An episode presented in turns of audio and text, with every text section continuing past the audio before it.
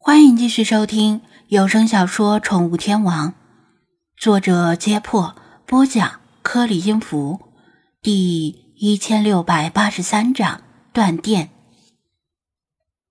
张子安小时候的记忆里，这条街经常停电，因为是老住宅区了，电线负载能力太差，用电高峰期动不动就跳闸，尤其是夏天。夏天潮湿闷热。就算那时候大家没什么钱，该开空调还得照样开，而且天天都要烧热水洗澡，有时候一天还不止一次，再加上其他家用电器，经常在晚上他聚精会神看动画片的时候就咔嚓掉闸了，而且一停电就是整条街一起停，来电时间说不准。得看街道上的电工是不是正好有空。每次一停电，沉浸在动画片世界里的小孩子们失望之情溢于言表。如果恰好碰到动画片正值战斗高峰，简直比考试砸锅还要沮丧。后来随着旧城改造工作的开展，不知不觉的时候，停电慢慢少了。再到后来。几乎不停电了。近几年出生的孩子们，更是不知停电为何物。许壮壮如果生在当时，也甭指望停电就不用写作业了，点蜡烛也要照写不误。平时停电倒也没什么，至少不会完全黑暗。但此时张子安刚把窗户和百叶窗都关上，还拉上了窗帘。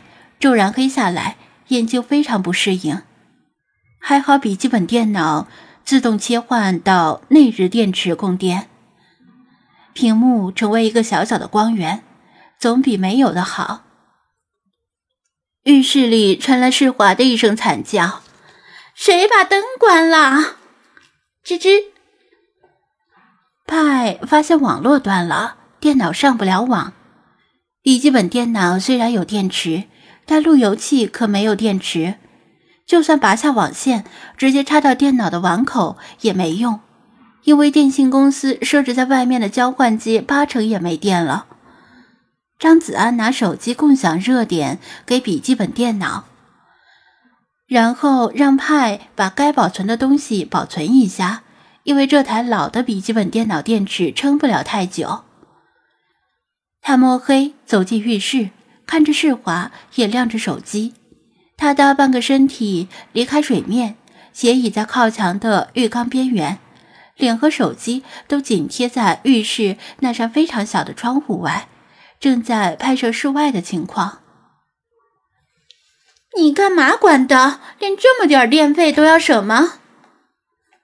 他转头怒道：“我正要给粉丝们直播台风呢。”直播个毛线！停电了。张子安简短的解释道，并且关闭了浴室的百叶窗。这下子，整个浴室几乎全黑了，只有他的手机屏幕还亮着。啊！什么时候来电？就是因为你住在这么寒酸的房子里才停电的吧？他焦虑的叫道。张子安怀疑这家伙。已经和很多人一样患上了手机依赖症，而且是重度依赖。一天不吃饭没关系，一天没玩手机，整个人生都灰暗了。什么时候来电不好说，至少今天来电的可能性不大，说不定两三天。他说道。由于风声、雨声、雷声的干扰，直播间里的网友们很难听清他的说话声。两三天呢，他绝望的抓挠着头发，我要死了！还有，为什么要关窗户呢？我正要直播台风呢。张子安从浴室里翻找出蜡烛，用打火机点烧，立了一根在浴缸边缘，淡黄色的暗芒照亮了浴室。气氛不错，直播讲鬼故事吧。说不定能火呢，他说道。离开浴室，他在书桌上也立了一个蜡烛帮派照明，并且把其他卧室和储物间的窗户与百叶窗全都关闭。雨点噼里啪啦的砸在屋顶，声音从天花板上传下来。屋檐的排水孔像水龙头一样哗啦哗啦的往外排水。他举着手机检查了一遍二楼的天花板，目前没有渗水的迹象。希望赵汉工作的屋顶防水能够顶住这场台风吧。他下了楼，然后看到店员们已经把门窗全都关闭了，然后用胶带和塑料袋把门缝全都堵严实。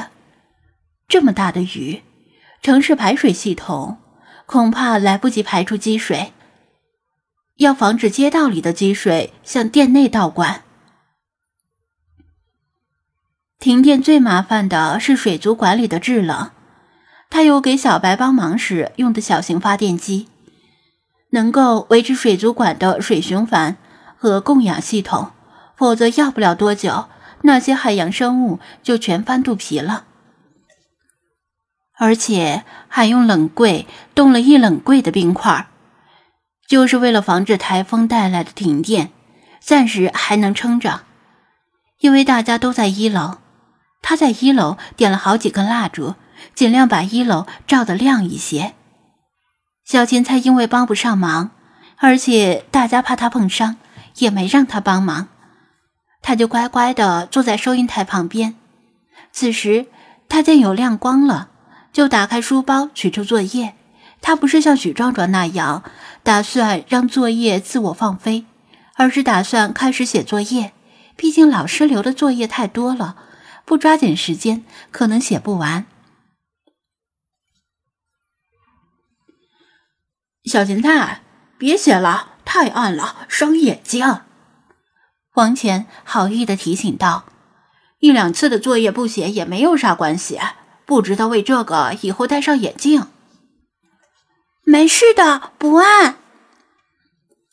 小芹菜摆手，执拗的要坚持写作业。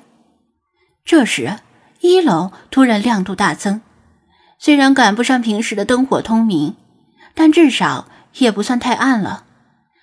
张子安拎着店内唯一的一盏应急灯走过来，把应急灯放在收银台上。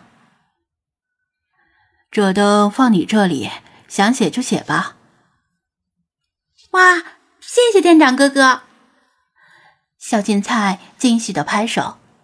他摊开作业，借着灯光，认真的开始一笔一画的写。窗户和门虽然都关上了，但不可能做到完全的对外隔绝。外面刮大风，室内吹小风，卷帘门和百叶窗。是被风吹得咣当咣当响个不停，整个房子像是一台生了锈的机器。有时候卷帘门像是被风吹起的什么东西撞到了，可能是树枝，可能是其他杂物，发出“咣”的一声响，令室内所有的人全都吓了一跳。隔着玻璃门，他们看到卷帘门被撞出几处凹陷，若是没有卷帘门保护。玻璃门可能已经被撞碎了。师尊，您这里有麻将没？正好闲着无聊，咱们搓几把。李坤提议道。